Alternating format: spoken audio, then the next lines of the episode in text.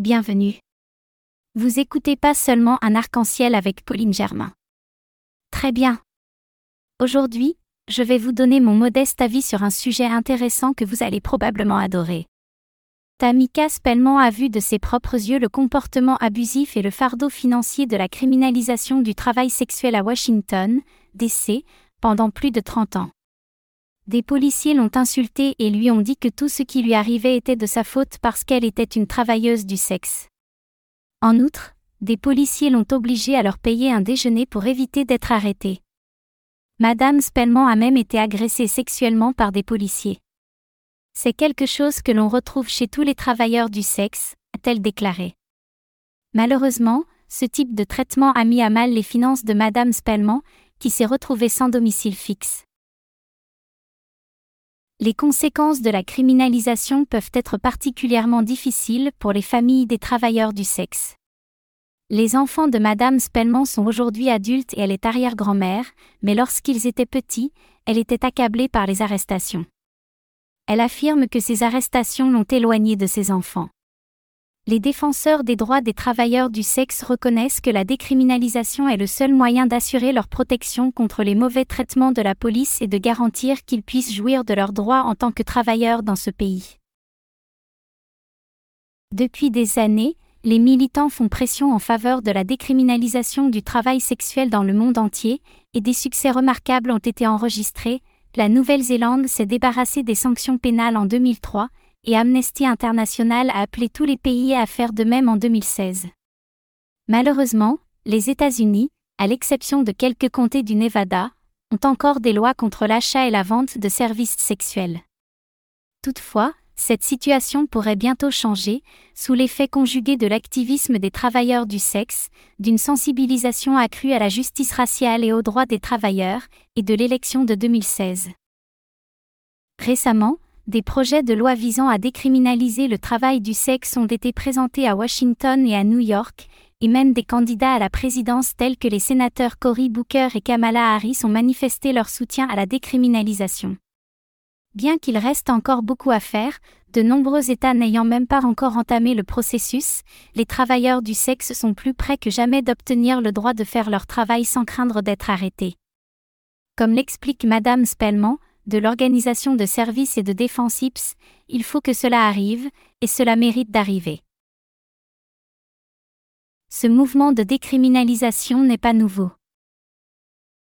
Aux États-Unis, les personnes qui vendent des services sexuels font l'objet d'une forte stigmatisation et sont souvent arrêtées, poursuivies, incarcérées, expulsées ou condamnées à des amendes pour des délits connexes.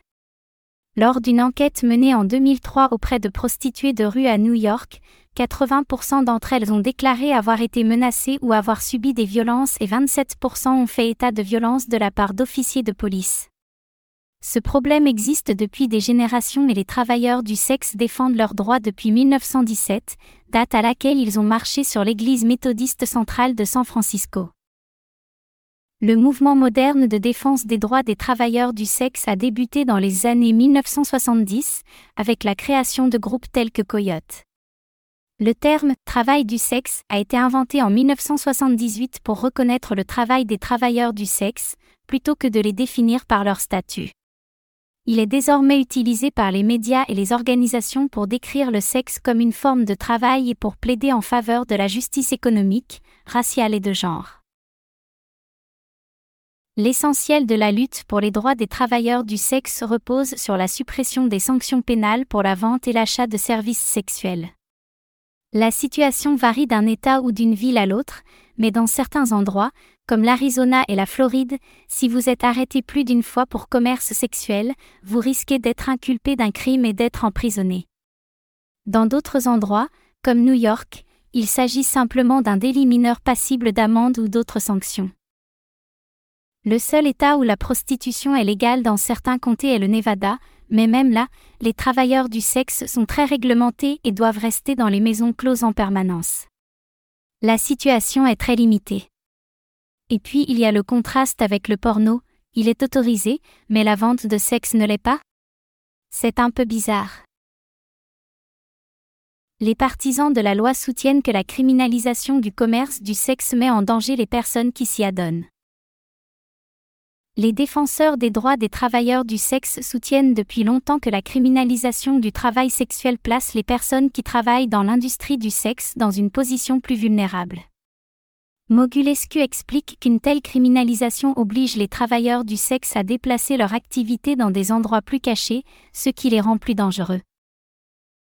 L'un des moyens pour les travailleurs du sexe de rester en sécurité est de travailler dans le même espace, mais dans certains cas, les lois annulent cette mesure de sécurité et exposent toute personne qui partage un espace à des accusations plus graves telles que la promotion ou le profit de la prostitution.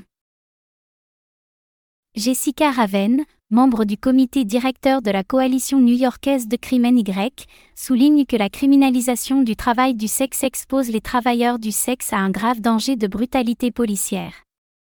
Une étude réalisée en 2008 a révélé qu'un travailleur du sexe sur cinq ou une personne présentant un profil de travailleur du sexe s'est vu demander des services sexuels par un policier, l'une des personnes interrogées affirmant qu'elle avait dû faire des faveurs sexuelles pour échapper à une arrestation pour prostitution.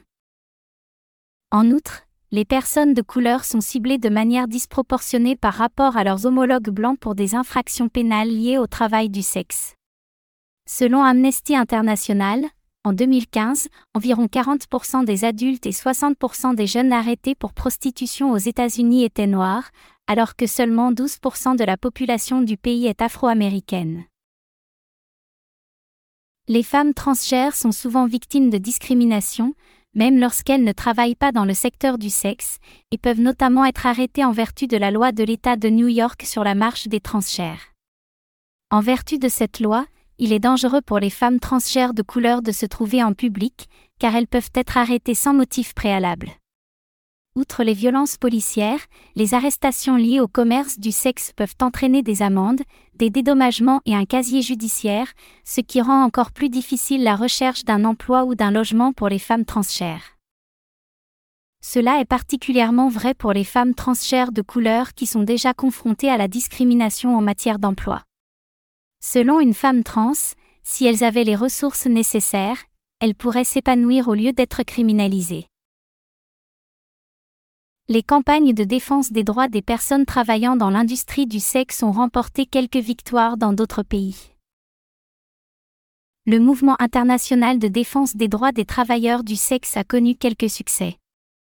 En 2003, la Nouvelle-Zélande a décriminalisé la prostitution, permettant ainsi à l'achat et à la vente de services sexuels de rester impunis.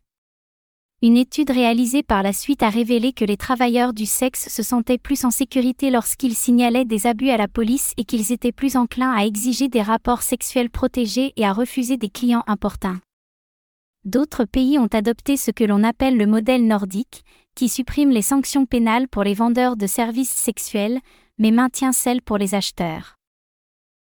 La Suède l'a fait en 1999 et d'autres pays ont suivi depuis.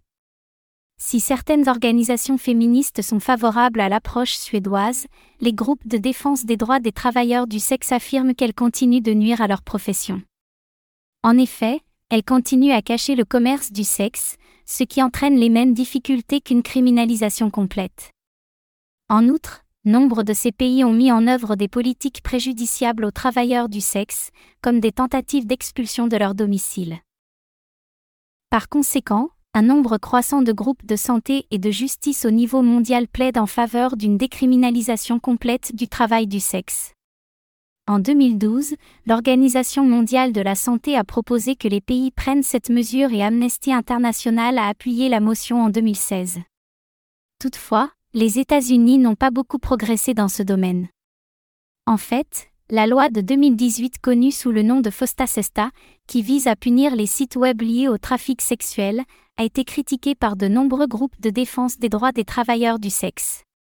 Cette loi limite leur capacité à faire de la publicité en ligne, ce qui les oblige à s'engager dans un travail de rue plus dangereux. Selon les défenseurs de ces droits, la combinaison de ces différents facteurs a fait que le sujet a été largement débattu dans le monde politique en peu de temps. L'UO, de Decrimen Y, pense que cela est dû à l'attention accrue portée au mouvement de justice sociale et à ceux de gauche. Elle reconnaît également les efforts de ceux qui défendent les droits des travailleurs du sexe et la récente montée en puissance de mouvements progressistes tels que Black Lives Matter. L'UO a déclaré les jeunes femmes de couleur qui sont impliquées dans les droits des immigrés, la justice reproductive et les espaces de travail comprennent intuitivement la décriminalisation. C'est tout pour aujourd'hui. J'espère que cet épisode a été utile pour vous tous. N'oubliez pas de partager mon podcast avec vos amis et à bientôt. Bonne chance. Au revoir.